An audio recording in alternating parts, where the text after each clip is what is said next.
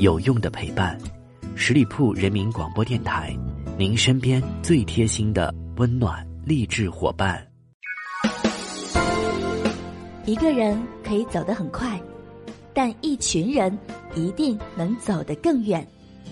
现在，我们十里铺人民广播电台正招募有想法、带创意、成型的节目主播，来吧，告别单打独斗。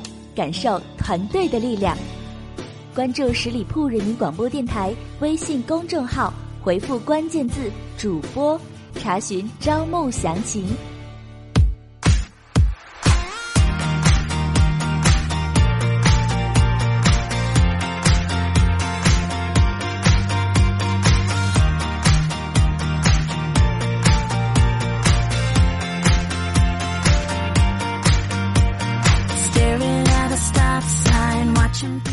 Hello，我各位亲爱的耳朵们，欢迎你们停留在十里铺人民广播电台的精彩节目。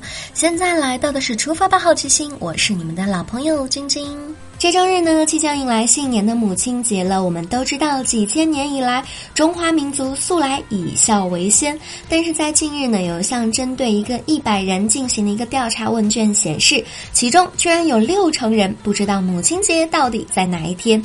此外呢，近年来随着互联网的迅速发展，在母亲节当日，微信朋友圈出现了择日晒妈的现象，的确值得我们深思。那么，如何才算孝顺？我们又该怎样尽孝呢？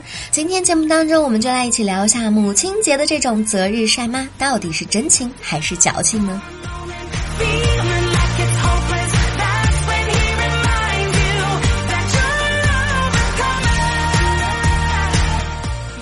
关于母亲节，妈妈们的集体秀恩爱即将再次刷屏。有人对这样的方式嗤之以鼻，认为尽孝应该在行动，而非择日晒妈。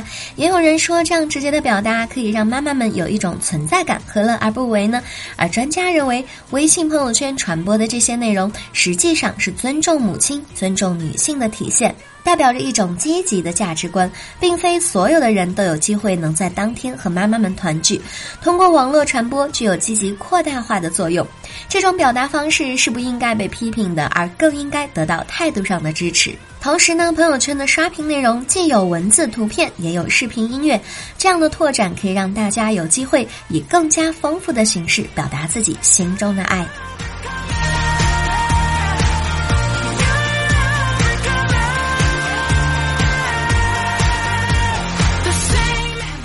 有了更好的方式表达心中所爱，那么怎样才算是真正的孝顺呢？在面对如何才能算得上孝顺这个问题上，有人认为应该尽可能满足母亲的要求，有人则认为要让母亲过得舒服开心。还有人认为孝顺就是要尊重母亲，不要和母亲闹别扭。虽然不同的人有不同的看法，但是归结起来不外乎这些关键词：关爱、尊重、帮助、倾听、陪伴等等的。其实呢，在母亲节当天晒妈也是一种爱的体现。但是更重要的是，除了母亲节，在日常生活当中，对妈妈们多点关心，常打电话让长辈知道儿女在外安好，心中依然挂念着父母，这样才是最好的祝福。正所谓陪伴才是最长情的告白。除了在物质上要尽到子女的赡养义务之外，还要关注母亲的精神和身体健康方面的情况，尽可能的让母亲过得安心舒心。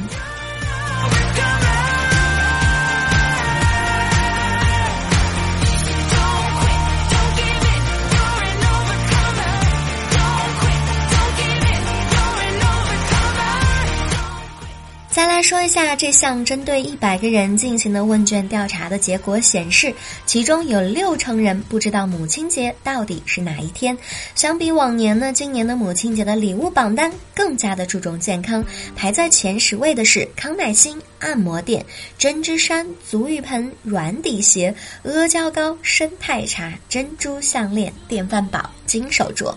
从这两年的母亲节礼物榜单来看，去年送礼呢更加注重创意，而今年的礼物更加注重健康，保健品的销量大幅度攀升。另外，母亲节最常出现的礼物自然就是康乃馨了。那母亲节送康乃馨呢，似乎成了一种约定俗成的惯例，两年以来都稳坐着第一的位置。但是，也有的母亲会认为送花并不实际，最多一个礼拜花就谢掉了。而且，针对现在的市场情况来说，鲜花并不便宜。到了节日当天呢，往往是要翻上几倍的价格出手。所以，我们也可以考虑用其他的方式来表达自己的心意。另外，我们再来看一下母亲节为什么要送康乃馨呢？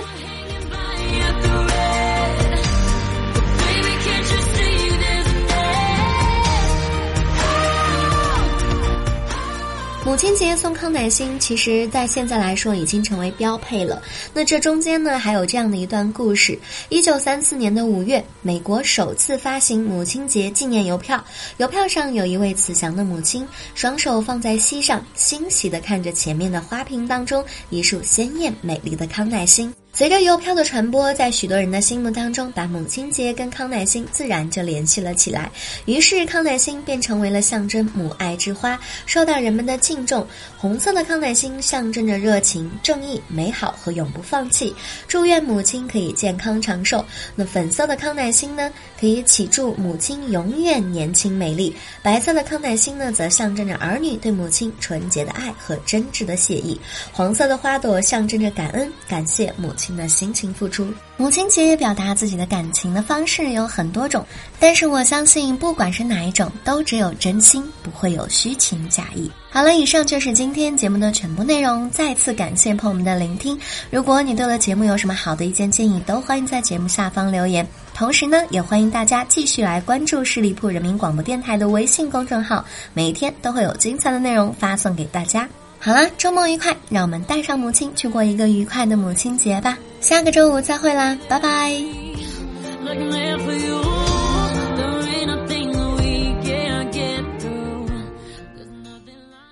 本期节目由十里铺人民广播电台制作播出。了解更多的资讯，请关注十里铺人民广播电台的公众微信和新浪、腾讯的官方微博。感谢收听，我们明天再见。